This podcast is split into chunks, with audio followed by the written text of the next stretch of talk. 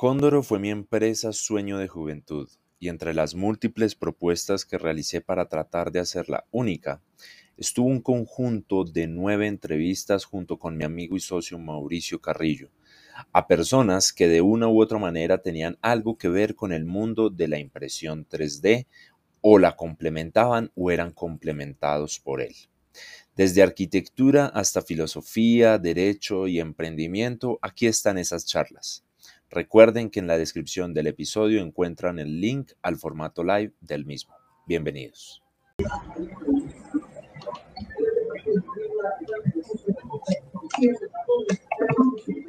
Hola, buenas noches. Hola, Hola buenas noches. Hola, buenas noches. ¿Cómo está, Camilo? Nando. Bien, bien. ¿Cómo están? Hola a, todos. Hola a todos, bien, gracias. Hola a todos a los que nos acompañan hoy nuevamente en un live de Charlemos de Impresión 3D, como lo venimos haciendo cada 15 días desde ya hace unos meses. Gracias por acompañarnos. Hoy contamos con la agradable compañía de Fernando Luna Vera, quien es el director general de It Matters, eh, una empresa colombiana que fabrica filamento para impresión 3D. Y pues evidentemente el tema de hoy va a ser acerca de, de este, de, esto que acabo de mencionar, de fabricar filamentos de, cómo es este, este mercado, que hay que tener en cuenta, eh, porque no es así como, como uno piensa que es comprarse una maquinita y, de las que venden y, comenzar a hacer filamento en la casa, pues, pues no es como tan así, ¿cierto? Y eso es lo que Fernando nos va a contar hoy también acerca de su experiencia, acerca de su conocimiento en materiales también. Eh, ya saben que haremos una rifa al final. En el chat encuentran el link del formulario. Hoy Fernando muy amablemente nos eh, también em, participó de la rifa de un kilogramo de filamento. Entonces, adicionalmente a la, a la pieza impresa que siempre acostumbramos eh, a rifar, pues hoy vamos a añadirle un kilogramo de filamento de Irma, de para que lo prueben. ¿Cierto, Fernando? Sí, totalmente. Estaba, esperé yo, esperé yo lo traigo. Listo. Y mientras, mientras Fernando nos trae la muestra del filamento, eh, también, como siempre, ahí, está. Saludamos a Mauricio, eh, socio de Cóndoro, compañero, amigo de la universidad. Hola Mauricio, de nuevo. Hola Camilo, bien, bien, vamos trabajando en las operaciones, recibiendo clientes, cotizaciones, imprimiendo. Ahí vamos, también. Nuestro día a día. Bueno, muy bien. Así es. Entonces los, los que nos acompañan saben que pueden hacernos preguntas a través del chat. Las iremos, se las iré transmitiendo a los, a los panelistas. Y al final, pues, eh, también tenemos como una sección específica para preguntas en caso de que, en caso de que haga falta alguna por responder. Y ya en los últimos 10 minutos de la sesión, alrededor de las 8 y cuarto, 8 y 20, pues a Fernando nos invitará, nos contará de, de nos invitará a sus eh, proyectos, servicios, igualmente Mauricio, y haremos la rifa. Entonces, pues, no siendo más, creo que podemos empezar. Eh, bueno, primero, Fernando, ¿qué, ¿qué tal todo? ¿Cómo les ha ido? Hay Matters durante este periodo eh, tan, tan anormal que estamos viviendo? Bueno, pues primero que todo, muchas gracias por la invitación. Mm, pues siempre es muy agradable, digamos, por compartir con, personas como, como ustedes y, claramente Cóndoro, pues es, es digamos, una, una marca representativa de la, de la impresión 3D en Colombia. Eh, el otro día hablábamos con, con, con, con, Ana sobre, digamos, mm, poder hacer como una historia de la, de la, de la impresión 3D en Colombia o, o, pensar en sobre, sobre qué ha pasado en Colombia. Entonces yo creo que si uno hiciera esa historia, pues empiezan a aparecer marcas y, y, y personas como Condor, digamos. Entonces para mí es muy grato estar aquí. Muchas gracias por ese, por esa invitación. Eh, no, pues supongo que nos presentamos. Entonces, Mi nombre es, Fernando Luna Vera, mm, em, rolo bogotano, desde hace un tiempo vivo en, en Cali, que me ha adoptado eh, esta ciudad. Y, y, bueno, aquí pues eh, eh, ha sido, ha sido un, una, un, lugar muy interesante donde, donde pues se han aprendido muchas cosas y entre ellas pues digamos ahí es donde en esta ciudad donde tenemos más contacto con, con el mundo de los plásticos, eh, que es donde, donde empezamos pues con todas esas curiosidades acerca tanto de la manufactura aditiva, la impresión 3D, como el manejo de los, de los polímeros. Em, y, eso, bueno, pues actualmente, mmm, desde hace cinco años, más bien, pues mmm, se creó una empresa que se llama Valab que ha estado encaminada sobre todo a la consultoría y a la asesoría en, diversos campos pues, técnicos, entre ellos, por ejemplo, el reciclaje de plásticos. Y, y, a partir de ahí, de esta empresa, pues se crea en los últimos años una marca propia que es la marca It Matters. Entonces, eh, que empieza a trabajar con, con manufactura aditiva y sobre todo, pues como muy enfocada en, en, en, los materiales. Entonces empezamos con esa curiosidad de empezar a, a producir pues materiales y digamos como que el fondo pues es además eh, ofrecer digamos como, como posibilidades a, a, al mundo de la manufactura aditiva pues en, en Colombia básicamente. Ok, gracias por esa introducción. Y bueno, entonces comencemos, comencemos con, con los temas, con las preguntas que siempre tenemos bueno. una, una, lista, pero eso puede ir cambiando, usted nos puede ir sugiriendo, igual Mauricio, etcétera.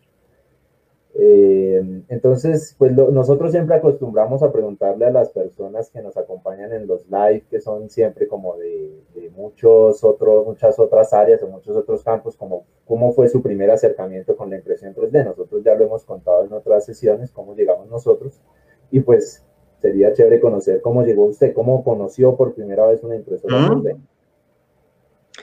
Eh, bueno, eh, la, la, impresión, pues yo estaba, yo estaba, me acuerdo mucho que la, la primera, la primera vez, siempre lo recordaré, que, que ah, entendí o, o, supe o me llegó a la cabeza la idea de la impresión 3D fue a través de un amigo.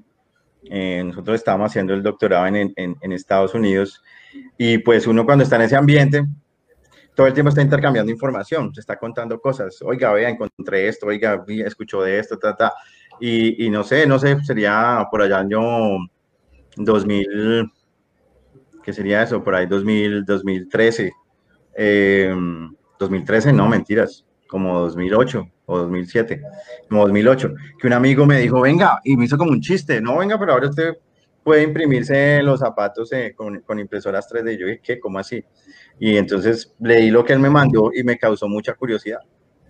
Y eso se quedó ahí, se quedó ahí en la cabeza, pero no, no, nada, nunca más, hasta que aquí en, en la ciudad de Cali, eh, pues digamos por las cosas en las que uno ha estado metido, que tiene que ver con innovación, con investigación, con el, un trabajo, digamos, durante seis años que se hizo en el SENA, especialmente en el, en el Centro Nacional de Asistencia Técnica a la Industria, pues conocía a uno mucha gente como de ese ámbito de la innovación, etcétera. Entonces ahí conocí una persona muy interesante eh, que se llamaba Adam, que estaba fabricando unas impresoras aquí en, en Cali. Una, él tenía una, una, marca que se llama Innovo 3D.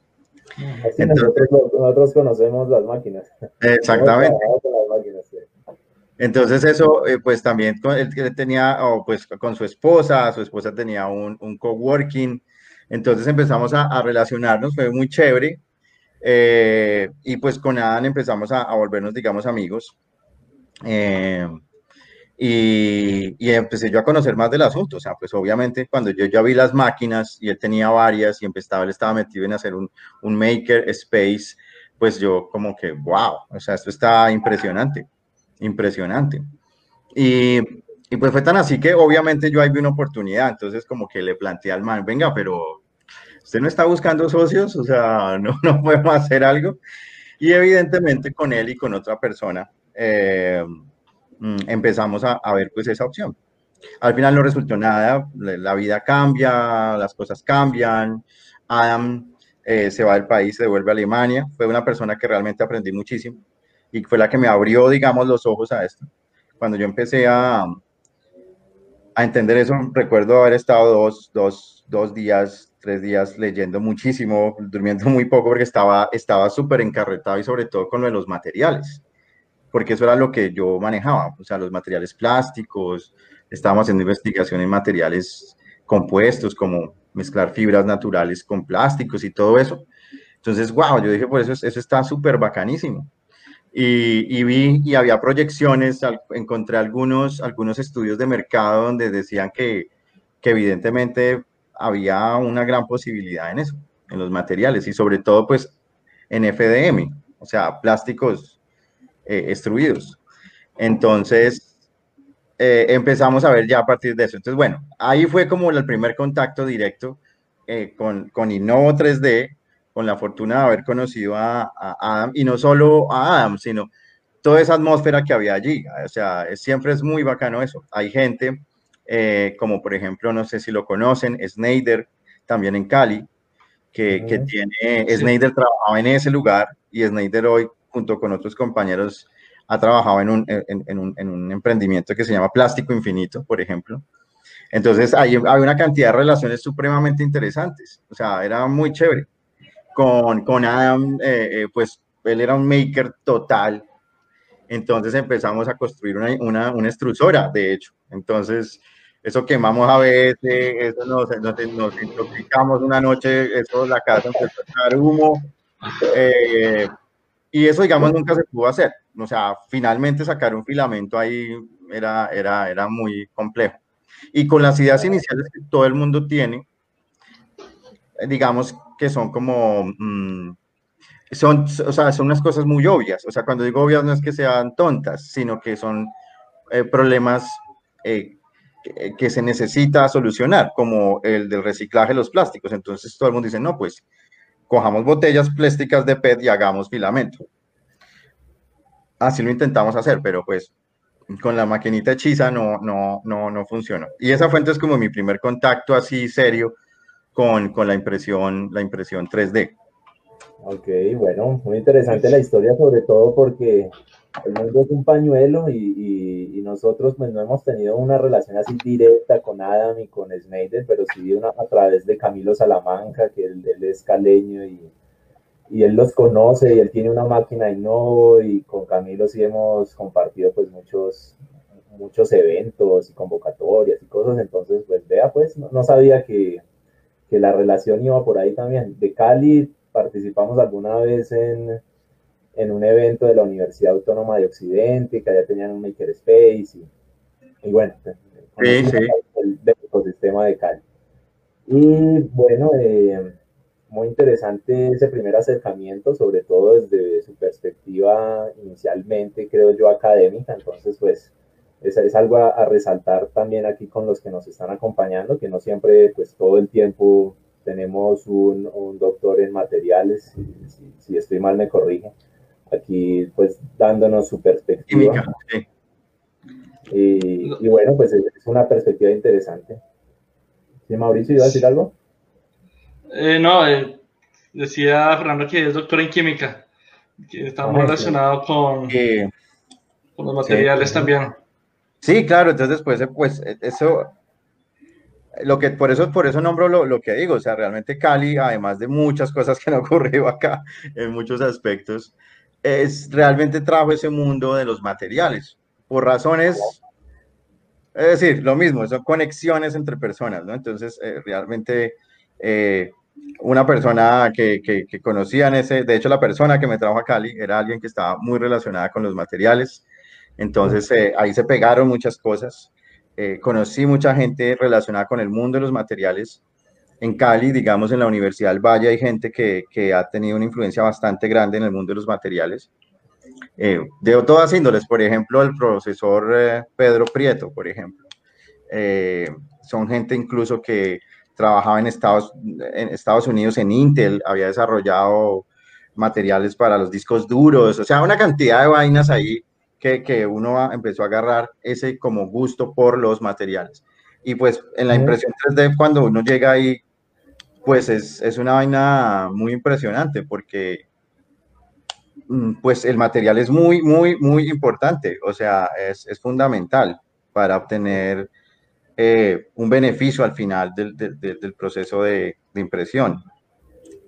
Y precisamente por ahí va la siguiente pregunta, pero ahí quisiera primero una opinión de Mauricio. La pregunta tiene que ver cómo llegó, o cómo se decidió más bien por eh, incursionar en la fabricación de filamentos, porque cuando uno se acerca a la impresión 3D, pues uno dice, bueno, me puedo armar la máquina y puedo vender máquinas, o puedo comprar una máquina y prestar el servicio, o puedo hacer modelos y vender modelos, pero yo creo que de las últimas opciones que uno tiene en cuenta es fabricar el filamento. Entonces ahí, ahí, quiero que Mauricio nos cuente como cuál ha sido nuestro acercamiento, cuáles han sido los obstáculos que, que hemos encontrado en Cóndoro y que por eso pues, nos parece muy relevante que en Colombia pues, eh, hayan fabricantes así como ustedes y, y, otras marcas que también existen. Entonces, Mauricio, adelante. Eh, bueno, digamos que uno de los principales obstáculos que hemos tenido como Cóndoro, entrando por ese, esa línea de negocio de, de filamento, eh, digamos que hemos buscado diferentes máquinas extrusoras que hacen el, el filamento por medio de unos pellets, ¿cierto? Y hacen el proceso para convertirlo en, en filamento. Eh, digamos que por el costo de la impresora, nunca hemos como, tomado ese riesgo de ir hasta de hacer la inversión, ¿cierto? Porque digamos que no es como nuestro, nuestro fuerte tampoco. Eh, digamos que el, obviamente la máquina puede que sea eh, de marca, pero pues obviamente también sufre, tiene que tener muchas cosas de mantenimiento y, y saber eh, qué tipo de materia prima se está utilizando para poder fabricarla y transformarla eh, y que el filamento al final sea de calidad, ¿sí? Entonces, digamos que una, una, un primer obstáculo es el dinero, la inversión para poder comprar la máquina. Digamos que nuestro fuerte como Condro, más que todo, es prestar el servicio de impresión 3D y también en hacer la máquina, las impresoras. ¿cierto? Hemos, nos estamos enfocando es principalmente en eso. Además, porque así como hay máquinas pequeñas de filamento, de extrusor, de, extrusor de filamento, hay máquinas que son industriales, que eh, son unos mamotrecos gigantes que requieren de una bodega para fabricarlo, el filamento. Entonces, por esos lados que hemos investigado, eh, también han sido como los inconvenientes. Uh -huh. Básicamente, básicamente eso y, y, que también, pues, como todo no es, o sea, nos hemos dado cuenta, eh, al igual que, que, que con las máquinas, con las impresoras, no es como comprar o hacer la máquina y ya, y funciona, sino que eso es todo un proceso, uno tiene que ir aprendiendo un montón de cosas en el camino, que en el caso del filamento, pues me imagino que la pureza, que no varíe el diámetro, eh, no sé qué más cosas. Ahí, ahí es cuando lo dejo a usted. ¿Cómo, ¿Cómo, llegó a esa decisión de fabricar filamento? Pues, pues yo creo que en general, en general, pues ahí viene, digamos, como el deseo también, o, sea, sí, es un espíritu emprendedor, definitivamente, ¿cierto? Entonces, evidentemente, yo, yo en, algunos, en algunos espacios, definitivamente, yo digo, yo no soy maker, yo no soy un maker, yo soy un científico, yo maker no soy.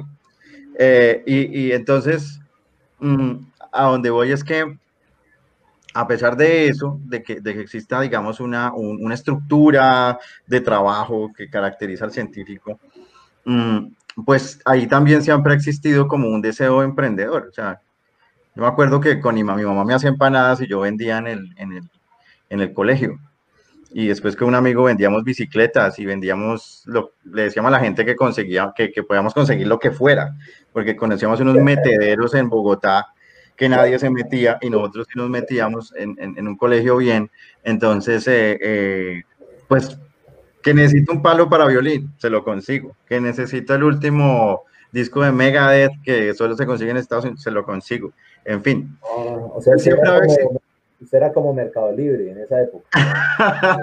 Por ejemplo, uno hubiera podido hacer Mercado Libre, pero definitivamente ahí, bueno, creo que que muchas veces eh, nosotros, o sea, uno, uno sufre de una visión cortoplacista y, de, y no, no poder ver, proyectarse hacia el futuro. Entonces, lo que quiero yo decir es que siempre ha existido una, una, una, una intención, digamos, de, de, de, hacer un emprendimiento. Entonces, siguiendo la historia que, que, les estaba contando, pues definitivamente yo ahí vi una, una opción. Dije, ok, esto, esto aquí definitivamente hay una oportunidad. Y por el otro lado, eh, está bien lo que cuenta Mauricio, pues en el trabajo que yo desempeñaba, por ejemplo en el SENA, pues había, nosotros teníamos ahí todos los días, pues, tres extrusoras, inyectoras, eh, teníamos algunos equipos de última generación de extrusoras de doble tornillo para hacer materiales compuestos. Entonces yo sabía y conocía cómo es el proceso eso a mí no, no, me, era, no, no me era ajeno. Yo lo mismo, sin ser alguien experto en, en extrusión, como el SENA tiene muchas personas, pero uno ya se había enfrentado al proceso. Yo sabía cómo se hacía, había pillado cómo era la vaina. Eh, en todos los trabajos que habíamos hecho, pues estábamos de cerca allí. Habíamos hecho, de hecho, producido cierto tipo de filamento en algunas investigaciones. Entonces, cuando yo veo eso, digo, no, esta vaina se puede hacer, es factible hacerlo, definitivamente. Entonces, ya ahí viene uno con otra cosa, es cómo se aproxima, digamos, a, al, a ese problema. Me acuerdo mucho incluso en una sesión con Adam y con Snyder lo, lo, hablábamos, y es que mire, cuando usted tiene un problema tecnológico o una necesidad tecnológica, usted tiene básicamente tres caminos. O usted compra la tecnología, eh, o usted la alquila, o usted la desarrolla. Entonces, el maker usualmente dice, no, yo no me voy a poner a comprar esa vaina, yo la desarrollo, entonces se pone a inventarse una extrusora y demora ahí dos, tres años desarrollando una extrusora, cuando pues pudo haber alquilado la máquina o pudo haberla comprado. Entonces, esas son dos cosas y son dos caminos diferentes. Entonces, pues... Ahí entra juega la, la, visión también como del, eh, del, maker versus la del emprendedor. Ahí hay que encontrar como un balance. Claro, o hacer todo, o empezar a gestionar dinero y alquilar. Eso. Entonces usted, eh, pues usted desarrolla una tecnología cuando no existe. Pero si la tecnología existe, ¿para qué, se, ¿para qué inventa la rueda? ¿Sí? O sea, esa es una visión, pues como, pues no sé, esa es una visión eh, propia y pues de otras personas, ¿no? Eh, obviamente el problema es que usted necesita un capital. Eh, entonces, pues bueno, el capital se, se consiguió y, y, y, con algunas personas que incluso conocían más el, el, proceso que yo, les dije, vamos a hacer esta vuelta. Y, esas personas me ayudaron y me acuerdo mucho, yo tenía un viaje, lo que sea, y le dije a esta persona, bueno, vamos a hacer esto, ta, ta, ta, ta, ta. Y a los dos días, me acuerdo muchísimo, nos encontramos en un centro comercial. Y me dijo, Fernando, ya está listo. Y yo, ¿qué? ¿Cómo así? Eh, y el man, fuimos al parqueadero y el man me abrió el, el capó de, el, el, atrás del carro y tenía un montón de filamento envuelto. Decía, mágica, buenísimo, buenísimo. Entonces ya después fuimos al, al, punto de, de, hacerlo y vimos el proceso, ya empezamos a optimizar algunas cosas y, y, ya. Entonces por ahí fue como ese inicio, ¿no? Entonces ya, ya, no era una, ya no era una idea flotante, sino era algo concreto, real. Estamos fabricando filamentos, se puede hacerlo, estamos haciendo. Obviamente, pues definitivamente es una cosa pues clara, digamos, ahí hay unos, ahí usted tiene que invertir una plata, o sea, usted no sabe, y, y, de hecho pues se perdió, digamos, un poco de material ahí tirado. Claro. Normal, digamos. Entonces, eh, eso, y ya después lo mismo, hay una vaina también que, que, que, que, debe existir un poco de locura y siempre como de, de ingenuidad, porque usted no sabe en qué se está metiendo. Entonces, usted hace esa vaina y empezamos a desarrollar unos carretes, de pronto ahorita, bueno, a desarrollar unos carretes, entonces tratamos de, de dar algo de innovación en ese momento y desarrollamos unos carretes de madera. Entonces buscar al proveedor de esa, por ejemplo, eso. Entonces usted, bueno, si unos carretes de madera, entonces yo duré, yo duré buscando, yo no sé cuánto tiempo, como dos meses, que alguien que me hiciera esa vaina. Y lo mismo, había conseguido a un, a un mago, a un, como un carpintero, tal. Y aquí, bueno, otra cosa, o sea, es que son las asociaciones, realmente es lo que es realmente importante. Siempre te lo dicen en cualquier cosa de emprendimiento, o sea, solo no puedes hacer nada. Los contactos, sí, señor. Entonces yo conseguí ese man, y, y, me conseguí, yo, ah, después nos seguimos trabajando con esta otra persona que hemos estado con Adam, que es Felipe, un tipo brillante, eh, que sabía mucho de impresión 3D, se ganó algunos concursos para Renault, un man absolutamente brillante. Pero bueno, él decide tener una carrera por ahora mm, corporativa. Entonces, con ese man nos, nos unimos y ese man yo le dije, vea, este es el contacto, este es el man, este man me ha hecho unas pruebas, ¿por qué no hablas tú con él a ver si, si gestionas mejor la cosa? Y lo mismo, Felipe llegó como a, los, a, la, a la semana con el carro lleno de, de, de, carretes hechos y yo, wow, buenísimo, tenemos carretes. Y así fuimos avanzando en, en el asunto. eh, y, y, ya. Eh, y se hicieron pues los primeros ya, las primeras, los primeros batch.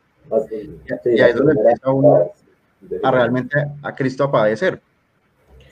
Porque pues, ya, no es... ya, ya, vamos para allá, ya vamos para allá. okay. Por aquí, eso... Ferney nos estaba preguntando en el chat algo que teníamos como una de las preguntas del final, pero pues ya que él lo está preguntando, pues hagámoslo. Entonces él pregunta que qué filamentos hay como novedosos o poco conocidos en desarrollo. Nosotros alguna vez leímos, o bueno, sí, de vez en cuando salen noticias de, no sé, filamento, me acuerdo una vez como con cáscara de piña, no sé, -huh. filamento que tiene como, no sé, algo de café. Cosas de estilo, pero pues no sé, no sé si se quedan solo en curiosidades o si no, no. están en algo. Entonces ahí podríamos hablar un poco al respecto. Sí, claro, o sea, entonces digamos, esa es la pregunta que dice qué avances han existido en materiales a la impresión 3D. Sí. Esto, ok. Pues es una la que estás diciendo. Mm. Eh, digamos otra cosa también a nivel conceptual es eh, eh, la impresión 3D es increíble en términos, cuando uno la piensa en términos de, de, la economía circular y de cómo puede usted cerrar realmente ciclos. Y ahí viene lo que tú estás diciendo. O sea, la idea de pensar que, por ejemplo, usted tiene un, un rastrojo de piña, que, lo, que lo van a quemar y que usted esa vaina lo puede coger y convertirlo y adicionarle valor y convertirlo parte de un filamento, o sea, eso es una vaina fantástica. Y se hace lo hacen. Hay una marca en Estados Unidos que se llama 3D, 3D Fusion, creo que es. Tiene filamentos hechos a partir de hojas de cáñamo o de tallos de cáñamo, de marihuana. Tiene otros que es con el desecho eh, de la industria de la cerveza, todo ese mosto, toda esa vaina que queda, entonces se cogen y lo convierten. Nosotros en el CEN hicimos eso con polipropileno y, y, y, y, y el residuo de la palma de azúcar, de palma de la caña de azúcar, perdón. Eh, entonces eso es posible, es factible y se hace. Y, o sea, hoy en día se vende. Eso, eso, digamos, existe. Entonces, toda esa serie de materiales compuestos existen. Básicamente, escoger la base, que es el, el PLA o, el PETG o, o, otros materiales más ingenieriles como el polipropileno, etcétera, y adicionarles otro material, que es, es, lo llaman técnicamente adicionar una carga. Y entre esos dos, pues hay una sinergia y se convierten en, un material nuevo. Usted le puede, por ejemplo, por ejemplo, hay materiales que usted le puede poner otro material que estimula la generación de huesos, como la hidroxiapatita. Entonces usted puede hacer un material donde usted puede imprimirlo y finalmente tiene otro componente que estimula el crecimiento óseo, por ejemplo. Entonces todo eso, claro, eso, eso hay una gran cantidad de materiales por ejemplo, ah, bueno, entonces eso es, ahora yo, yo pienso que todos estos materiales finalmente son como los materiales 2.0. Pero hay unos materiales que son 3.0, es decir, donde usted, además de la forma, usted le adiciona algo al material que es una función. Entonces, por ejemplo, puedo volver los electroconductores. O sea, imagínense que pues es como imprimir circuitos. Por ejemplo, ese es un, un ejemplo. Si usted imprime circuitos, pues no es solo físicamente la, la, la, forma, que es lo que, pues no sé cuánta cantidad, yo estimo como el 80% de las personas hacen, que es una, es una impresión más dirigida como, como a, a, a, ¿cómo se llama eso? La decoración, a lo visual, pero, pero su parte funcional eh, es, es reducida. Entonces, bueno, 3.0 es que podemos darle una, una, una función, una función que no es la estructura, como por ejemplo que sea que conduzca la electricidad o que conduzca el calor, por ejemplo. Uno puede, si conduce el calor, uno puede hacer disipadores de calor impresos, ¿sí? Que no necesariamente son metálicos, pero tienen una, son plásticos con una gran carga de metal. Eh, o ustedes saben, por ejemplo, que uno puede tener un, un, un, material, un PLA lleno de partículas metálicas, lo, lo, imprime y hay algunos que usted quema el, el, el, plástico y se queda con la parte metálica. Entonces es ah, casi que, que, impresión metálica, pero, pero pues a partir de una carga de estos. Eso no lo y hay otros eh, digamos, eh, eh, ese es el sueño como de, de, de, It Matters, ¿no? O sea, desarrollar ese tipo de, de, cosas. Lo que pasa es que eso, pues, depende de que haya un mercado y todo ese tipo de cosas. Pero entonces usted puede fabricar otros materiales o adicionar al, al plástico base otras cosas y que ese material reaccione. Entonces, por ejemplo, si hay un cambio de color, de calor, hay un cambio, o un cambio de la temperatura, hay un cambio en el color. O el pH, la acidez. O sea, si cambia la acidez, que cambie el color o hacer sensores. Es decir, si hay mucho CO2, que cambie el color, o si hay mucho dióxido de azufre, que, que, en algunas partes es tóxico, entonces cambie de color. Bueno, en fin. Entonces es como cuando me cuando pregunta qué avances han existido, pues hay, hay, cada vez hay materiales que pueden desarrollar, que tienen función, ¿sí? no solamente su función estructural. Hay mate, bueno, sí, no sé, también hay materiales que como la policaprolactona, que pues permite ser impresa con, a, temperaturas muy bajas. Bueno, muy bajas quiero decir, es a, 40, 50 grados. Entonces, eso tiene ahorros de energía, eh, etcétera. Entonces, también, digamos... ¿Ese es el que usan en los lápices 3D? ¿O es similar? no, en lápices 3D, PLA funciona perfectamente. Sí, pero ellos tienen un, un filamento que, que, funde a menos temperatura, alrededor de los 100 grados, no me acuerdo el nombre. Bueno, no sé. Los, los, los lapiceros que estamos vendiendo nosotros eh, funcionan con PLA perfectamente. ¿Ah, ah, no, yo creo que, creo que la intención de eso es eh, evitar problemas con... No, claro. Claro, no, no, no, y tiene razón, probablemente es así. Probablemente es así, lo que pasa es que pues lo, lo desconozco, claro, o sea, si tienes un material de más baja temperatura, por ejemplo, entonces se lo puedes dar más fácilmente a un niño, que no se vaya a quemar. Sí, claro, claro, claro.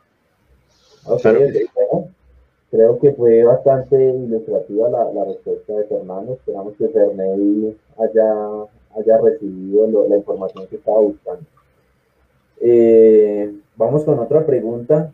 Ya estas eran las que teníamos en orden.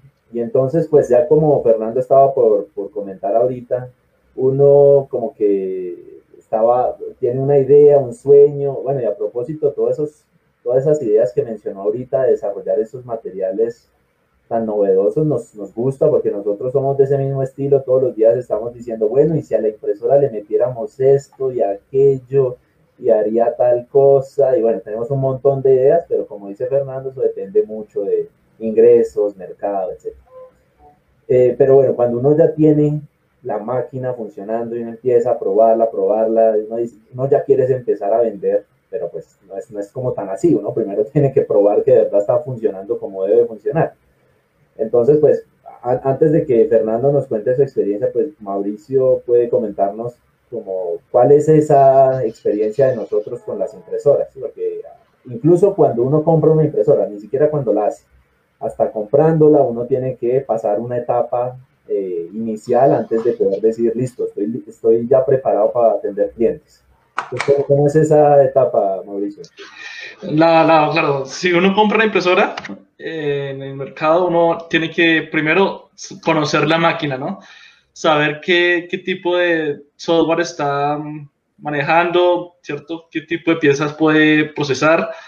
Entonces, a partir de ahí, uno ya comienza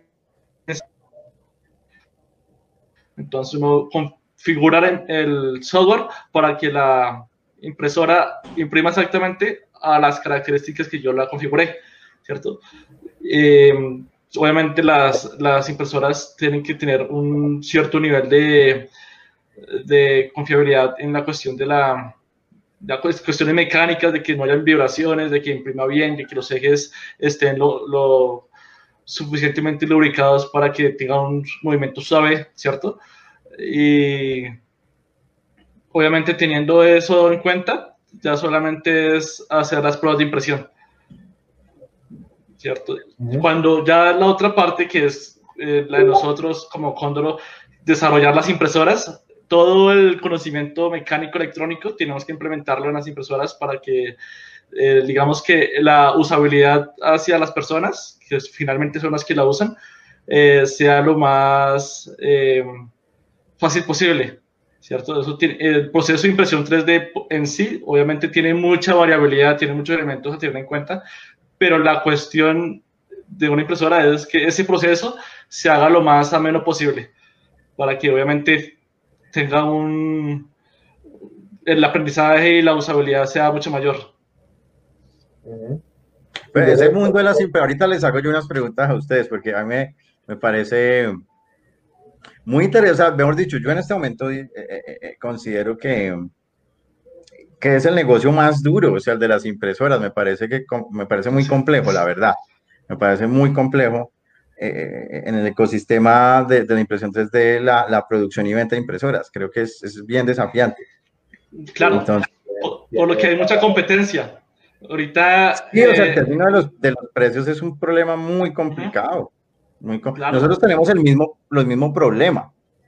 O sea, eh, bueno, no sé si viene, me estoy adelantando, no sé, pero digamos el producto nacional versus el producto importado, pues eh, para un importador, que, lo sostengo y lo digo siempre, yo creo en, la economía, eh, en el libre mercado, mejor dicho, entonces, pues el importador es válido, o sea, es completamente válido pues, que haga una actividad económica de esa naturaleza. Pero para un tipo que tiene plata, que es capaz de traerse tres o cuatro contenedores, es decir, estamos hablando de una inversión de 800 millones de pesos o mil millones de pesos. Entonces, pues obviamente eso le sale a precio de huevo. Entonces hay una lucha de precios, pero yo creo que nuestra lucha de precios no es tan compleja como la de las impresoras. O sea, es que hay unas diferencias abismales. O sea, nosotros hemos hecho el ejercicio también con todos, digamos, con, con, muchas personas allegadas a nosotros, hemos hecho el ejercicio de, de, pensar en la impresión eh, entendidas de las máquinas, y o sea, no sé cómo le hacen, pues, o sea, es, es, es, complicado. Sí, ahí Fernando tiene razón, y de hecho todo este periodo de, como de pandemia lo hemos usado en gran parte para repensar y, reorganizar las líneas de negocio. Y en un live anterior ya lo habíamos mencionado, y es que lo que a nosotros nos cuesta comprar los materiales de una impresora, pues cuesta comprar una impresora importada, básicamente.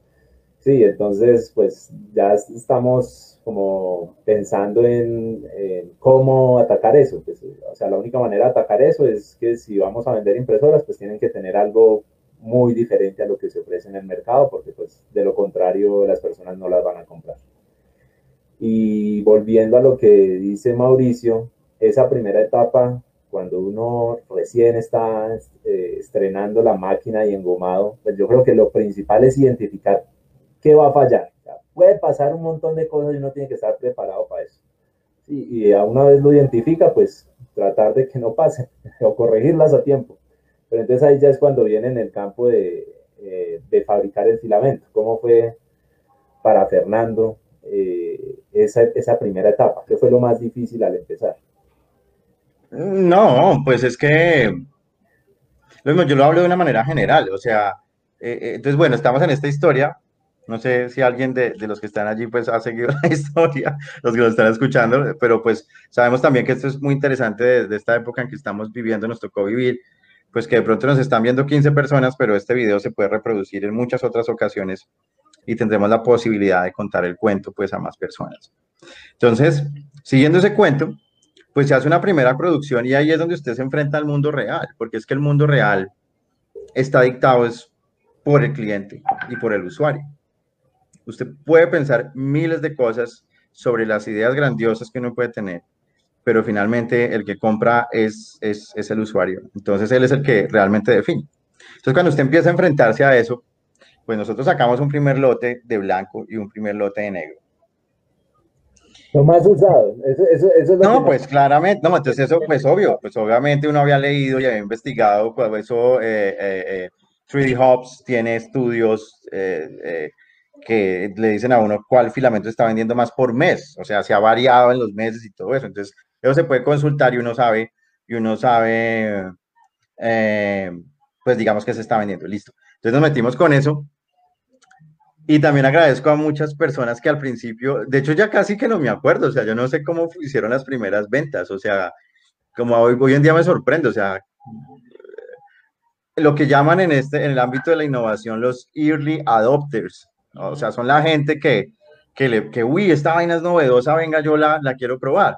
Y hubo gente así, aquí en Cali, por supuesto, eh, muy chévere, les, debo, les debemos mucho a ellos, que probaron la, las, las primeras fases y nos enseñaron. Entonces los primeros dijeron, oiga, no, está bueno, ese negro está bien bacano, está bien bacano. Una persona lo compró, a los cinco días estaba llamando otra. Oiga, es que me dijeron que su, que su filamento era bueno. Entonces, no, claro, véndame otro negro. Tin. Esos fueron los negros. Pero los blancos fueron un desastre, un desastre total. Entonces, yo me acuerdo mucho que, que, estaba yo, eso era como, como principios de año, y estaba yo viajando con, con mi familia y recibí la llamada de una de esas personas que me había, eh, que me había comprado un blanco. Eso fue en Popayán, también una, una, un, una, una, persona, ah, los, los, son muy amigos nuestros, que Eureka Technologies eh, en, en Popayán, también eh, eh, gente muy emprendedora, muy pila. Entonces, eh, creo que fue él el que, el que me llamó y me dijo, oiga hermano, lo que pasa es que pues se me está fallando el filamento y yo pues la verdad no entiendo, yo te envío unas fotos, a ver qué pasa. Y ese man me enviaba esas fotos y esa vaina parecía un dedo de, de, de, de grueso el, el, filamento. No, ah, no, eh, y ahí fue uno de algunos problemas logísticos yo no estuve prensa, eh, pendiente en esa producción, fue otra persona que a la que yo la había puesto allí, en fin. Un desastre. Y, y, y, esa primera cosa, yo no, yo, yo no sé, yo casi me devuelvo a Cali en ese momento. O sea, dije, esto no puede ser, esto no puede volver a ocurrir, no puede volver a ocurrir esta situación. O sea, ¿cuántas personas más les llegó este filamento así? Eh, y bueno, lo logré solucionar tenía alguien en Cali y yo había traído unas, unos materiales de China, entonces logré solucionarle al man, decirle, listo, no me preocupe, tranquilo, no, aquí no pasa nada, te voy a enviar este filamento más otro adicional, aquí no ha pasado nada. Y bien, usted, usted se da cuenta que, que es muy curioso que cuando las personas reciben un buen servicio vuelven, a pesar de que uno lo embarrado. Eh, eh, entonces, eso, eso era todo un aprendizaje. Entonces, así fue y pues eso fue como lo más difícil de empezar. Y de ahí en adelante siguieron surgiendo cosas. O sea, después, después pues dije yo, esta vaina, esto no puede ser